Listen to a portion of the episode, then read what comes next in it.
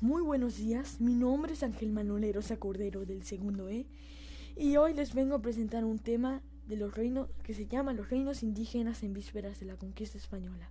Nombre de la tarea, la Triple Alianza y los señoríos independientes. Número de tarea 1.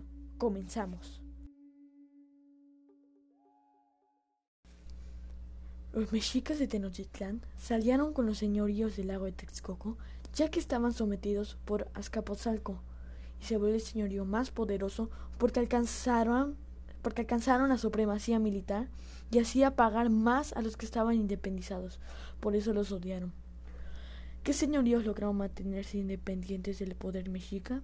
Pues bueno, fueron Tlaxcala, Michoacán, Purepecha, Puebla, Hidalgo, Guerrero, Sonamaya, etc. Tlaxcala fue el señorío independiente que traicionó y se unió a los españoles. La estrategia que utilizaron los españoles es que como estaban tan molestos, muy molestos, los engañaron para que se unan a los españoles y acaben con la triple alianza, pero lo que no se esperaban que también iba a ser derrota de ellos. Ahora vamos con la investigación secundaria. ¿Cuál fue la opinión del autor sobre el comportamiento de la Triple Alianza y sus señoríos independientes ante la llegada de los españoles en tierras mesoamericanas? Pues que la Triple Alianza se quería apoderar, de apoderar de todo, y a los que querían ser independientes los hacían pagar más, y no podía elegir un gobernante, porque el gobierno se los ponía. Había mucha desigualdad, y que no se aleja de lo que hoy, de lo que hoy es en día. ¿Consideras que su opinión fue acertada o agregó juicio de valor?